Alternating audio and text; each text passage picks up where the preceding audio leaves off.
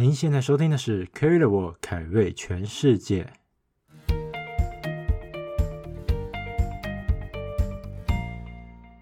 欢迎回到节目上，我是 Carry。今天这一集，我们想要来新增一下新的单元，也就是说，我之后将会跟你分享一些旅游时事的部分。那这个新单元呢，应该是就是不定期的更新，就是看最近有没有一些旅游上的时事需要去报道，这样基本上大概就是一个月至少会出一次。那如果那个月的新闻比较多，可能就会缩短，可能两个礼拜或三个礼拜就出一次这样。那就是要看当时的一些旅游时事的状况。那除了旅游新闻这个部分之外，第二点就是说，我们之后的节目应该会朝向每三到四周就会停更一次，就是休息一周这样。因为我怕有时候就是无法在短时间内去生出一个好的内容。但是又要为了新的集数上架，然后去硬生出一个东西，那我怕那个东西就是没有那么优质，所以我想说，那我不如就花更多时间去做比较好的内容，也不要就是为了生内容，然后每周去抢上架这样。所以之后节目大概就是会每三到四周就会停更一次。那我们下礼拜就是预计会先停更一周，就是下下周才会有新的一集上架。然后之后如果有要停更的话，都会事先在前一周的那个集数或是文章内打上，所以也不会就是突然就没有公告就直接停更了。那现在回到我们的旅游新闻的主题上，那我今天主要有三个要讲的。第一个就是最近旅游业又有人推出观光相关补助，它叫做晋级券。然后第二则的话就是最近未出国有要推出二点零的进阶版。那第三个部分的话是最近国际疫情的状况，那还有一些旅游的状况。那我们首先从第一则新闻开始，就在最近这一周，就是有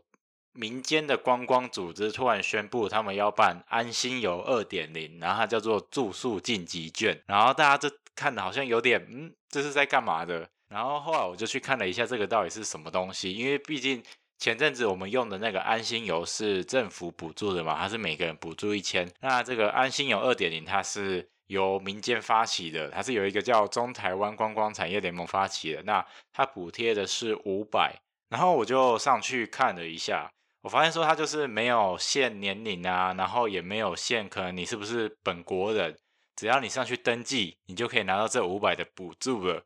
不过呢，就是你要它有一个步骤。通常你要先进去他那边去查有没有他合作的厂商，就是看哪一些民宿或是业者有配合。然后第二个步骤就是你要用电话去订房。那如果你有用电话去订房过，就知道通常业者他开的那些补助啊，或是一些价格啊，通常都是比那些你去 Agoda 或是 Booking 那些订房网站还贵的。因为在现在大部分的订房网站，像 Agoda、Booking。他们都是抽大概业者十五到二十趴左右的那个中介费、手续费，所以基本上如果你直接在上网去订这些房，跟你直接打电话，然后再折这五百，可能价格会差不多。可是搞不好你用可能网络上订还会更便宜这样。那前阵子那个政府补助的话，是因为因为它是折一千嘛，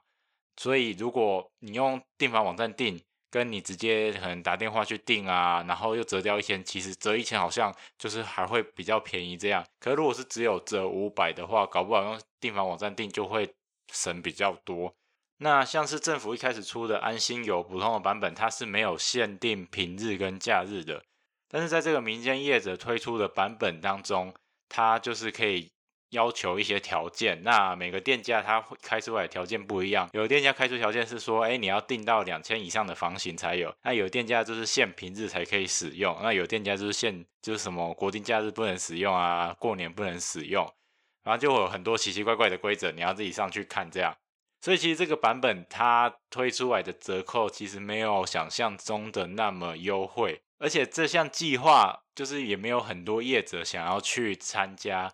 因为他说折五百嘛，那之前安心游原本的折一千是政府会完全补贴，但是呢，这个折五百呢，是你民宿要自己吸收，然后吸收完了之后呢，民宿你还要自己付一百块给这个协会，也就是说来来回回你就要花六百块的成本去吸引到一个住客这样，所以就是导致很多业者不想参加，因为。就是你自己要已经要开五百块的折扣给别人了，然后你居然还要这些都用完之后，你还要缴一百块给协会，然后我就会觉得，嗯，问号问号。可是当然，这个计划很多人限制条件之后，可能像是平日才能来住啊，可能对一些民宿业者来说是不无小补。反正平常就本来就不会有人嘛，那有这个可以吸引他们来是好的。不过他这个补助真的是有点就是不够，然后大家就可能觉得这个房价还不如去上网订，可能更便宜这样，因为现在的。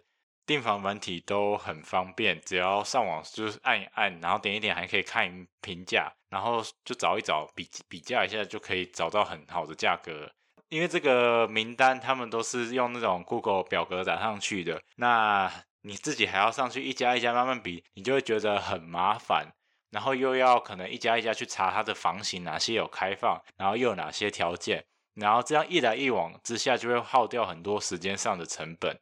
就是可能花了很多时间成本，然后去比价，然后 去两边互相看，结果可能差距不到一两百块，然后却花了可能一小时、两小时去做这件事，我觉得是很划不来啊。因为不像之前政府补助一次一千，那一千的话可能就差距真的蛮多的，可是这个只有五百，然后业者要自行吸收的话，我觉得对很多人来说，他们都觉得划不来。而且另外一个重点就是因为下半年嘛，下半年几乎没有什么很长的连假，之后几乎就是过年了。那真的会出去玩的人其实很少，大家基本上都是一日游啊或两日游，就是去一些比较近的地方玩一下而已。就通常会比较少，可能去住宿啊，或者说可能住到两三天这样，通常都是去附近的一日游。所以在某种程度上，我觉得它的诱因有点限，而且我觉得它有点。太急着想要上架，我还记得那时候它第一天新闻刚公布的时候，它的网站还有点挂掉，然后就东西资讯都蛮少的。是到最近这几天好像才有比较好一点点，但是整体上来讲，我觉得会去用的人可能不会很多，因为毕竟你要一家一家去比价，真的是有点麻烦的一件事。然后因为它是用表单，所以你还要在一家一家输入它的地址啊，或是它的名称，然后位在哪里。因为你用订房网站就可以直接用可能地图搜寻，或直接看它的评价就好了，然后就直接打电话过去，也不用那么麻烦去一家一家比。就站在一个消费者的立场而言，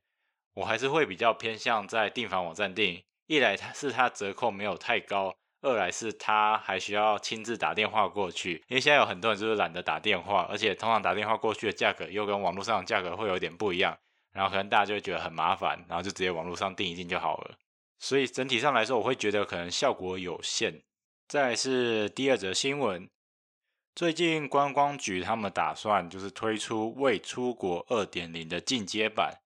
那这个跟一点零的版本有什么不同呢？因为原本的未出国版本，它就是只能在原本的机场就是离开，然后还有降落，就原本就只能在，可能大家都是在桃园机场，然后。飞出去，然后再飞回来，这样。那他们现在交通部决定要推出，就是还在研议啊，就是可以在桃园机场起飞，但是可以在台湾的国内其他机场降落。因为从就是八月开始，那时候就有很多未出国嘛，像有星宇航空、华航、长荣还有虎航。那到十月底左右，我记得没错，它有二十几个班次，然后总共有五千多个。旅客去做这个未出国，但是其实呢，这都因为赚，其实都赚不了什么钱，因为毕竟他就他就上去飞一飞，然后就下来了，然后其实他们开的那些价格啊，也没有到很贵，基本上航空公司都没什么赚钱，基本上都是赚了行销曝光而已。因为像我记得前阵子星宇航空几乎每一班都很快就客满了，所以就是他们就赚到很多可能行销的曝光。但是说到赚钱，可能就是打平的，因为我记得他们推出的那些餐飞机上的餐点啊，都是很高级，就是还不错吃的那一种，然后又送你一堆东西。这也是那前阵子我记得张国荣他还有亲自下来开飞机，因为他们每个每一次都这么大阵仗，基本上就根本赚不了什么钱啊，因为他飞机票价我记得也不贵，就几乎都在一万上下，甚至不到一万就可以去飞了。所以他们这次推出这个二点零，就是希望它可以去结合很当地的一些旅游行程。那它为了避免去排挤原本可能国内就有的航线，所以它降落的地点目前是会排除台湾的离岛的航线，像是金门、马祖啊、澎湖这种离岛的地方，它都是先暂时排除的。然后如果是国内的话，它规定至少要飞三个小时以上的行程才可以，所以也不能是飞太近的一个地方，然后再跟当地的一个产业做一个包装上的行程。可能你从桃园出发，然后飞一飞去未出国，然后最后可能飞到对面吧，可能台东或花莲，然后这样再搭配当地可能一些原住民活动啊之类的，然后包装成一个行程。所以它也规定这样的一个套装行程至少要五千五以上，就是要跟原本纯坐飞机的国内航线去做一个分分隔。这样，其实，在某种程度上，它是蛮有趣的。不过跟我第一个新闻提到有一个问题，就是说，哎，之后下半年因为就是没有什么很长的连假，再来就是一些跨年啊、圣诞，然后再才是大过年这样，所以在大过年之前，大家都没有那种长假，基本上都只有一天，就周休二日这种休假而已。所以如果他推出这样的行程，重点就在于哪一些人有这些时间可以去坐这些飞机，因为前阵子还有中秋，然后有国庆。然后还有暑假的时候，那时候未出国应该是一个超级高峰，因为大家都想出去玩嘛，然后大家又很闲，所以就很多人跑去未出国这样。那之后可能现在已经十一月了嘛，所以之后就没有比较长的假可以去做这些事，所以不确定这个旅游热度会不会还在，因为大家就可能只休一两天，可能就去附近泡个温泉啊，然后去看个耶诞城之类，就做一些小旅行而已。因为像是最近十月底左右，不知道大家知不知道，之前暑假有那种游轮行程会去外岛玩这样。那他们从十月底开始，游轮就变成环岛式的行程，就是会停靠基隆，然后澎湖、台南、高雄，以及我没记错的话是花莲，就这五个大点，然后会去环岛式的行程。可是就是它虽然高阶的房都卖完了，可是它。比较普通等级的房都还有蛮有位置的，不像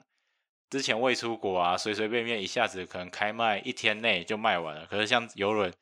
就十一月的航班基本上都还没有卖完，因为大家可能就是到后面已经没有那么长的假期可以去玩了，然后大家也懒得可能就特地请假，然后特地去玩台湾这样环岛的行程。因为以前大家可能如果有想要出国的欲望，尤其是冬天啊，可能去。日本泡个温泉之类，大家就会请个长假，然后就过去了。可是因为都在台湾国内，大家觉得嗯没必要啊，就是不会想要特地去花时间请假，然后去玩台湾这样。因为平常周休二日就玩够了啊，就是好像没有那个必要性，所以就感觉那个旅游热度有一点退了，没有之前的那么热络。不过虽然没有那么热络，但是如果有空的话，还是可以去尝试一下游轮，因为毕竟它游轮价格。跟可能之前去国外跳岛行程价格比起来，好记得好像便宜蛮多的，所以有空的话或是有时间也可以去尝试看看。因为我觉得等未来就是国外真的开放的时候，这种环岛的邮轮行程应该就会直接消失了吧？毕竟如果可以出国的话，谁不想出国？谁想在台湾岛内这样游轮环岛？所以如果现在有机会的话，真的可以去尝试看看，搞不好你就可以说你以前做过环岛邮轮行程，然后。你以后有钱也做不到之类的。好，那我们在进入第三个新闻之前，我们先进广告休息一下。我们的官方社群上线喽！感谢各位听众的支持。为了可以有更多的交流互动跟 feedback，我们成立了 Facebook 社团以及 Telegram 社群。现在只要在 Facebook 或 Telegram 搜寻凯瑞全世界，就能找到我们，或者是上 carrytheworld.com 官网获取我们的社群连结。我们期待可以一起让这个节目可以变得更好。广告结束，我们继续回到节目上。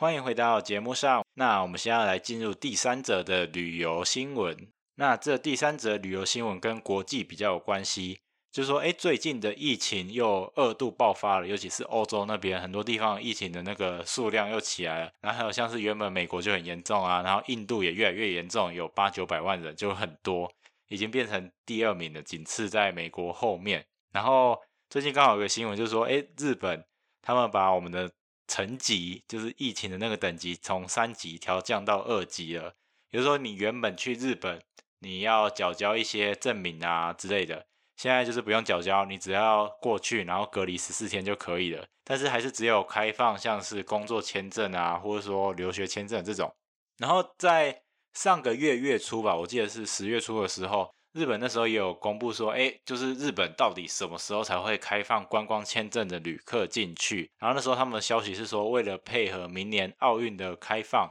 就是最快在明年四月，也就是他们明年春天的时候。就会开始测试开放旅客进去，这样，因为就是明年，我觉得他们奥运是一定会办的，就所以要配合奥运，从四月的时候就开始尝试说，哎，就是怎样可以让国外的旅客来日本奥运玩啊，这样，然后又不会染病。因为我觉得日本应该是说亚洲中应该最想最快开放的国家，因为这我觉得日本真的是亚洲最惨的。它虽然在整个亚洲的观光大概是占前第三名嘛，我记得第三名前面是中国跟泰国，但是他们为了奥运真的是砸了一堆钱。一开始我记得几年前他们是砸预估是七十三亿，然后后来爆表变成一百二十六亿美金，然后到现在就十一月现在左右。他们已经花了一百五十八亿美金在用奥运相关的东西，而且还不包括之后延后相关的费用，所以之后可能随随便便可能就超超过两百亿美金。然后这些钱因为就是延后嘛，所以基本上就是很难挽回。然后重点是，如果以目前疫苗的进度来看呢、啊，就算今年年底或是明年年初疫苗出来的话，疫苗基本上也都是先以医护人员。或是老年人优先，或可能你要出国工作的人，就是要到全民接种，真的还要很长一段一段时间。像如果以台湾每天可以接种十万人好了，那就至少需要两百三十天才可以达到全民接种的程度。所以大家就会说，哎，日本就算开放的话，其实要去那边玩也是就是有点遥遥无期啊，因为你不知道全民接种完到底要多久。所以比起疫情旅游泡泡的话，搞不好还有比较有机会。就虽然很多国家都有试旅游泡泡，但最后都失败。像前阵子纽西兰跟澳洲原本要做旅游泡泡也失败，然后像台湾的话，前上个礼拜、上个礼拜就是原本要跟帛琉做旅游泡泡，但最后也失败。就大家都还是会害怕疫情会在二度爆发。不过它现在应该是比较真的比较有机会可以成型的一个关键。像最近比较有可能成功的旅游泡泡，就是香港跟新加坡，他们预计在十一月底以前要做旅游泡泡。那这个香港跟新加坡旅游泡泡，它成功的几率可能就会比较高一点，因为它两个地方都是国际性的都市，所以它可能当地的医疗资源也比较足，然后它的案例可能也没有那么多啊。所以如果这个第一个旅游泡泡有办法成功的话，后面可能很多国家就会开始去尝试。各种可能跟比较安全的国家做双向的旅游泡泡通行，像台湾的话，因为博流现在就是暂停了嘛，可是之后他可能，我觉得可能也还会去谈东南亚那边的国家，因为东南亚那边的案例相比之下都没有其他，没有像东北亚就日本、韩国那么高，因为像日本现在其实已经有十万例了，有点恐怖。那东南亚像是越南啊，跟泰国。就是他们跟可能日韩相比之下，他们的案例就少非常多，而且新增的速度也没有那么的快。那还有像是太平洋的岛国啊，像是纽西兰，他们的案例就是也没有到那么多。那之后我觉得都可能还会有机会。那港澳也有可能有机会。那这一切我是觉得就是要看香港、新加坡他们试的如何。那如果他们试的可能有成功的话，那之后可能大家就会互相去模仿这样。那他们预计的话，我记得那时候香港政府他是说在十一月底左右会上线，就是没有任何意外的话，就是他们的本土案例也没有上升，就是维持平稳的状态的情况下。不过虽然现在就是旅游，国际旅游还非常的困难，但是各国的工作或留学的状况有慢慢的在开放，像是最近乐桃航空就是。日本在大阪为基地的那个乐桃航空，他们就重新开启了他们的国际航线，他们恢复了他们的大阪飞台北来回，跟东京成田飞台北的来回国际线。然后另外星宇航空的话，也打算在十二月的时候开航曼谷、大阪还有东京的航线，然后是每周两班，主要就是应付那些可能需要工作的人啊，或者需要去当地留学的人。所以基本上，虽然现在旅游非常的困难，但是出国你做一些长期的工作或是留学，已经有开始在慢慢恢复了。不像前阵子是都是完全封闭的状况下，你就出不去啊，只能买很贵的机票，或是当地政府干就直接禁止你，你根本就去不了。所以现在就像可能疫情已经越来越越严重了，然后每一天入境台湾的那个境外 case 也越来越多。因为像前阵子我记得没错的话，很少有新增的案例，可在最近这一两周，每一周的境外移入都一直有在增加。这代表可能大家真的已经要开始去跟这个病毒有一种共同生存的概念了，因为就是台湾，台湾是岛国，所以基本上还是要一些经济上的往来，就是不可能完全的断绝外面的东西，就是如何在病毒跟经济之中去取得一个平衡，要不然像这些航空公司，他们就是都只能飞一些国内旅游啊，然后只能飞一些货运。基本上就是很难撑到那么久之后，所以要如何在当中维持一个平衡，是之后蛮重要的一个关系。毕竟现在很多人已经开始有慢慢回去，可能他原本在国外工作岗位或是留学的状况了。所以就是如何取得平衡，是之后蛮重要的一个课题。那我们今天这个旅游新闻的部分就到这边。